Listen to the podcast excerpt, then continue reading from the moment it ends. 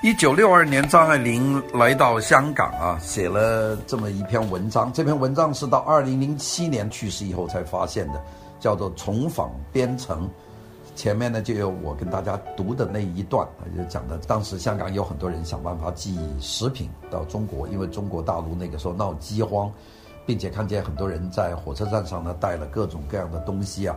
往大陆有一个老太太，居然煮了一锅回锅肉，要带到上海去。呃，冬天她说很冷，没问题，像结冰一样。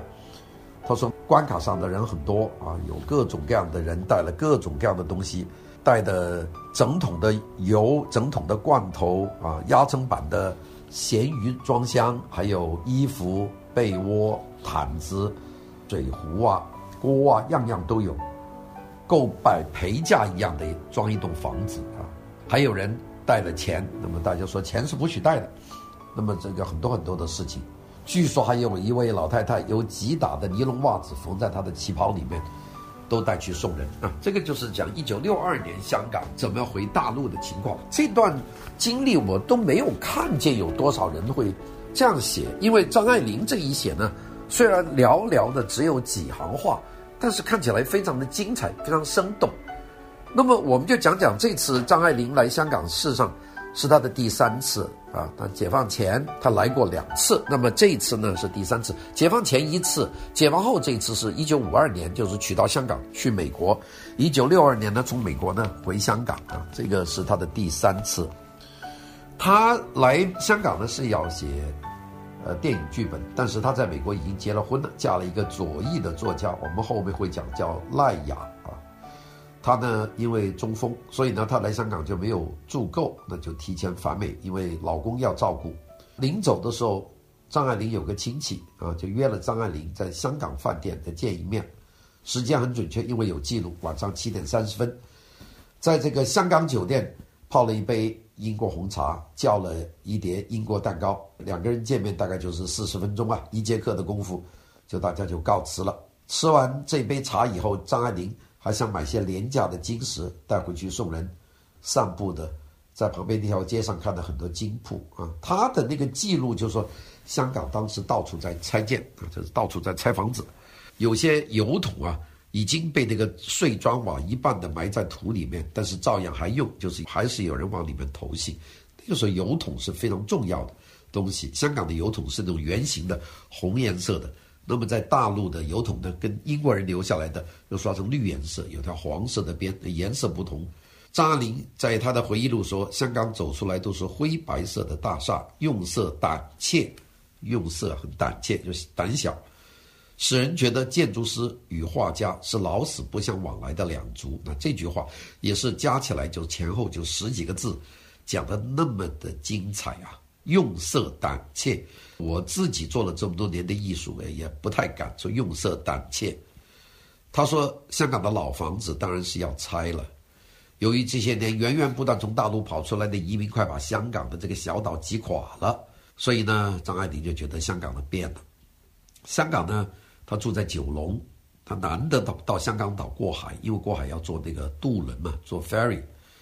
他呢，主要是为什么不愿意过海呢？他说：“我怕看新的轮渡码头啊，这个新的轮渡码头当然叫做新渡码头啊，啊，Star Ferry，这个很糟糕。香港现在把所有码头，现在更新。如果张爱玲现在还在二零一八年，他更伤心，因为他那些旧香港已经完全消失了。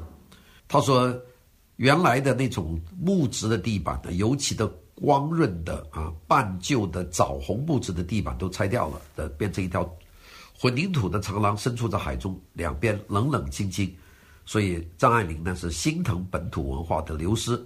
的原因呢，就是张爱玲太喜欢香港这个城市了。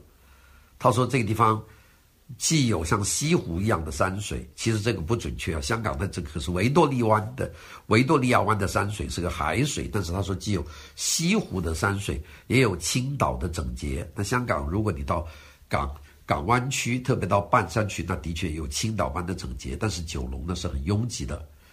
他又说，这个是离中国大陆最近的唐人街，整个香港就是一个唐人街啊。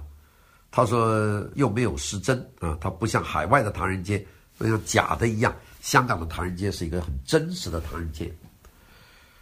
张爱玲在山上走来走去，他说。在港岛啊，他上的这些斜坡，大家现在到西环这边走啊，这个坡都很陡。他说这个斜坡走上去啊，黑洞洞的，不见人影。他的这幅图景我现在看不到了，因为香港到处都是人了现在。但是呢，你到西环那些很陡峭的这种石板街往上走呢，到晚上还是有那个张爱玲看到的那种景象。它青石板的山呢太陡峭了，就不通车。现在呢有一些弯弯的山道，像我们说的荷里活道，也就是呃 Hollywood Road 啊，这条路呢是盘上去的，那样可以走车。但是直走上去路是绝对没有车的，就是走上去。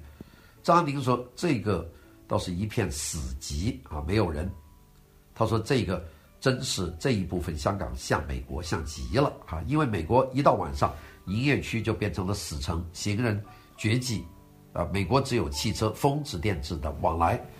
这个他其实讲的是他住的美国的一些城市，因为他不住在。”纽约曼哈顿，纽约曼哈顿那就是热闹的很，或者住在洛杉矶的当趟也是很热闹，住在旧金山的这个当趟也很热闹，但是他估计他就住的，他不是这些地方，所以这是讲到张爱玲的香港的这个感觉。他走来走去，他说走到中环没有灯光，走到大楼的窗户里也不见有星星点点，有些心慌意乱啊，只顾着脚下，担心一不留神摔了下去。他讲的这个香港，我们现在也看不到。香港现在真是万家灯火啊，晚上都是灯火通明，便汽车之多。但是我们讲的是一九六二年的香港。他说：“我悄无声息地走着，只听见自己的脚步。”他说：“原来这里不是卖布的街吗？百花街呀、啊，卖绸布的街吗？怎么现在一点痕迹都不留了？现在你到香港去，你想看那个街上摆着卖布料的地方，根本是没有的了。”